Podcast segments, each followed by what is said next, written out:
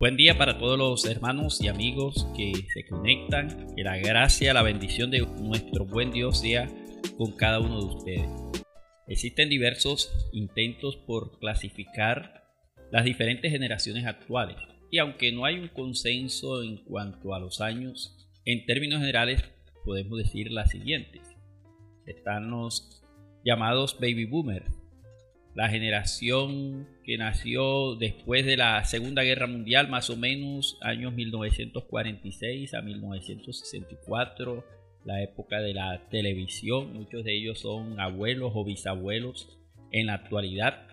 Está la generación X, más o menos de los años 1965 a 1979. En cuanto a la tecnología, son los inmigrantes digitales, aquellos que eran jóvenes o niños en los años 80 la generación Y o los millennials, más o menos de 1980 a 1999. Es esa generación que tiene la fuerza laboral, producto de un mundo globalizado, es aquellos que tienen la o están adquiriendo la experiencia. Y está la generación Z, los nacidos después de los del año 2000. Son los nativos digitales. No conciben su vida sin internet el Internet es parte de su vida y de su rutina diaria. Es la generación de jovencitos, jóvenes actuales. Cuando nosotros miramos en la Biblia, encontramos algunas características que el libro de Proverbios presenta acerca de las generaciones. Y hay cuatro tipos de generaciones que presenta Proverbios capítulo 30. En el versículo 11 nos dice uno de esos tipos de generación. Y la primera que menciona es una generación que maldice a su padre y a su madre no bendice. Esa generación de hijos irrespetuosos, aquellos que maltratan a sus progenitores.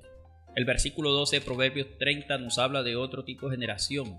Es aquella generación limpia en su propia opinión, si bien no se ha limpiado de su inmundicia. Aquellos que tratan de guardar la apariencia la hipocresía mostrando una cara, pero realmente siendo otro tipo de personas. En su propia opinión son limpios, pero no se han limpiado realmente de su maldad, de su inmundicia. Una tercera generación que nos dice el versículo 13 de Proverbios 30, generación cuyos ojos son altivos y cuyos párpados están levantados en alto.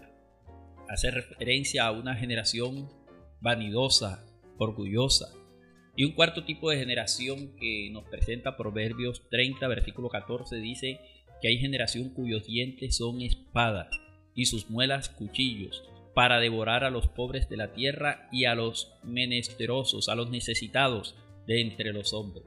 Es aquella generación de opresores, personas crueles que maltratan a otros. Cuatro tipos de generaciones ya no relacionados con el año ni con el internet, sino con el comportamiento en la vida y en relación a las otras personas. Generación de hijos irrespetuosos, generación de hipócritas o de apariencia, generación orgullosa, generación de opresores crueles.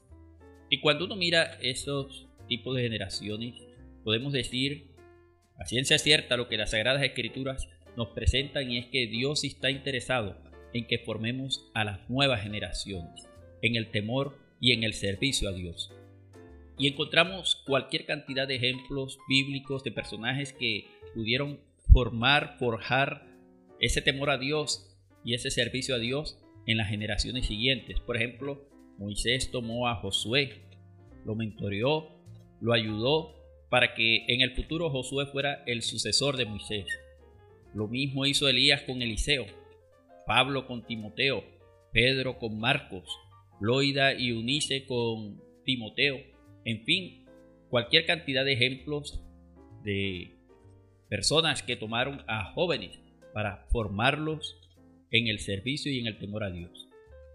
En la carrera de relevos, las competencias, los Juegos Olímpicos, en el atletismo, hay cuatro competidores del mismo equipo a lo largo de la pista y uno al otro después de recorrer su tramo, se pasa un instrumento que se llama testimonio. Nosotros necesitamos pasarle el testimonio de la fe cristiana a las nuevas generaciones. No cumplir con esa norma sucede lo que nos narra las Sagradas Escrituras en el libro de Jueces capítulo 2 versículo 10, donde nos dice que murió toda aquella generación, la generación de la época de Josué, y se levantó una generación que no conocía a Dios ni la obra que Dios había hecho por Israel. Es decir, no hubo una transmisión generacional de la palabra de Dios y se levantó una nueva generación que no conocía a Dios. Hubo esa falla de transmitir ese temor a Dios. Por eso nos dice 2 Timoteo 2.2, Pablo escribiéndole a su amigo Timoteo, diciéndole que lo que has oído de mí ante muchos testigos, esto encarga a hombres fieles que sean idóneos para enseñar también a otros. Necesitamos llevar y transmitir el mensaje a las nuevas generaciones. Se están levantando niños, jóvenes que están siendo bastante influenciados y bombardeados constantemente por tantas enseñanzas contrarias a la palabra de Dios, por tantas ideologías, falsas enseñanzas y una cantidad de opiniones, ideologías y situaciones que son contrarias a la palabra de Dios y que ellos que están en ese mundo digital están recibiendo constantemente. Por eso nosotros de este tiempo que servimos a Dios procuremos dar lo mejor de nosotros para preparar a esas nuevas generaciones y para enseñarlos en la palabra de Dios.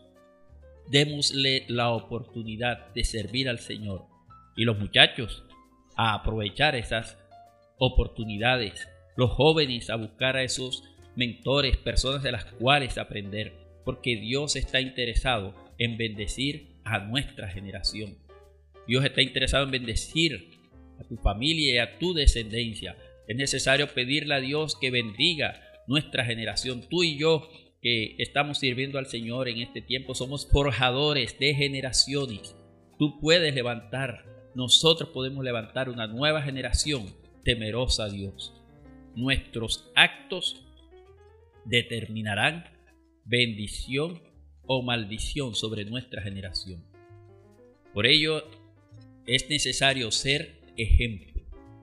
La Biblia nos dice en el libro de Éxodo capítulo 20 versículos 5 y 6 resumiendo que a los que guardan los mandamientos de Dios, Dios los bendice hasta mil generaciones. Lo que hagamos o dejemos de hacer no solo nos afecta a nosotros, sino a nuestra descendencia.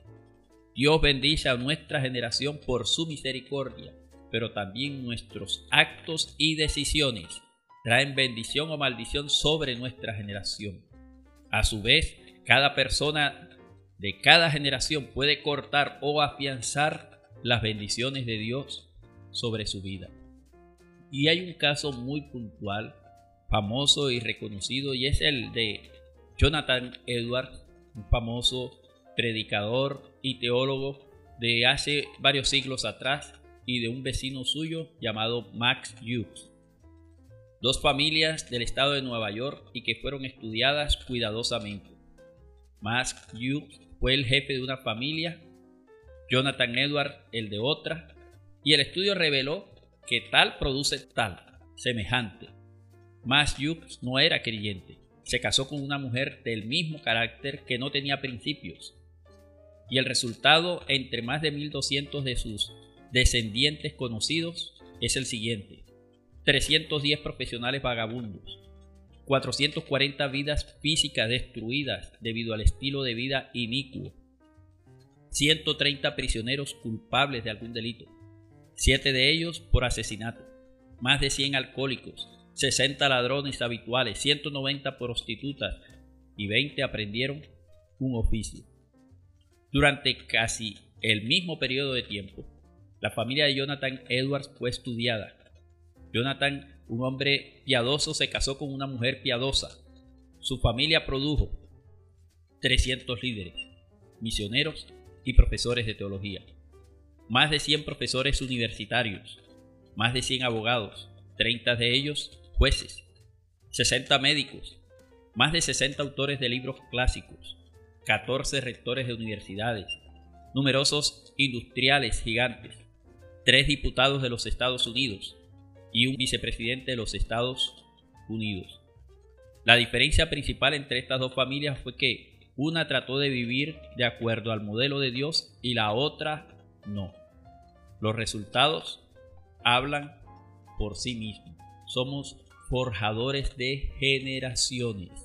Por eso necesitamos ser fiel a Dios y transmitir ese legado generacional de temor a Dios a esas nuevas generaciones de niños, de jóvenes, de muchachos que se están levantando para que no sean ese tipo de generación que nos menciona Proverbios capítulo 34 tipos de generación que actúan en contra de lo que Dios ha establecido.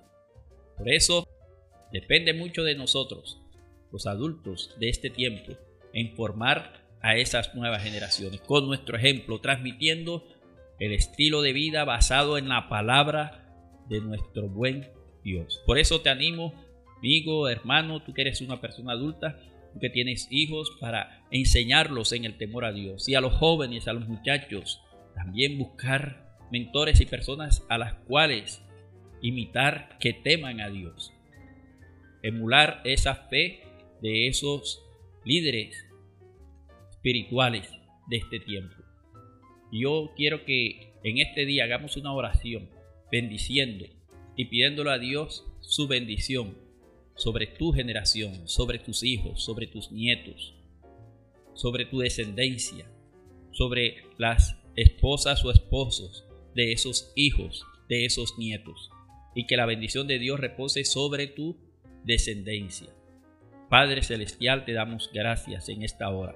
Dios bendito, por la palabra tuya que nos motiva para ser canales de bendición para nuestra descendencia, para nuestra generación, siendo personas temerosas de Dios y que transmiten ese legado espiritual para aquellos que están formándose en la vida todavía y que están aprendiendo en este tiempo, creciendo y desarrollándose, y que podamos ser esa influencia positiva para que ellos teman tu nombre. Bendice, Señor, nuestra juventud, bendice a nuestra niñez, bendice a nuestros muchachos, bendice a nuestros hijos, a nuestros nietos, Padre Celestial, nietos de las personas que están escuchando, sus bisnietos, Dios de la gloria, y que tu bendición sea sobre nuestra casa, sobre nuestra familia. Es el interés tuyo, Señor, bendecir nuestras generaciones. Por eso pedimos que esa bendición del Padre, Hijo y Espíritu Santo sea sobre cada persona y sobre la descendencia de cada persona que está escuchando, hijos, nietos, descendientes, en el nombre de Jesús. Te lo pedimos, oh Dios, y te damos muchas gracias, Señor. Amén. Que la gracia, la bendición de nuestro buen Dios sea con cada uno de ustedes. Y recuerda compartir este podcast con otras personas, con amigos, familiares y estamos al finalizar casi ya de la segunda temporada. Si usted quiere algún tema particular, escríbanos, deje su comentario y lo tendremos en cuenta para una tercera temporada que ya estaremos avisándoles cuando comenzamos. Dios les bendiga, que la gracia y la bendición de nuestro buen Dios sea con cada uno de ustedes.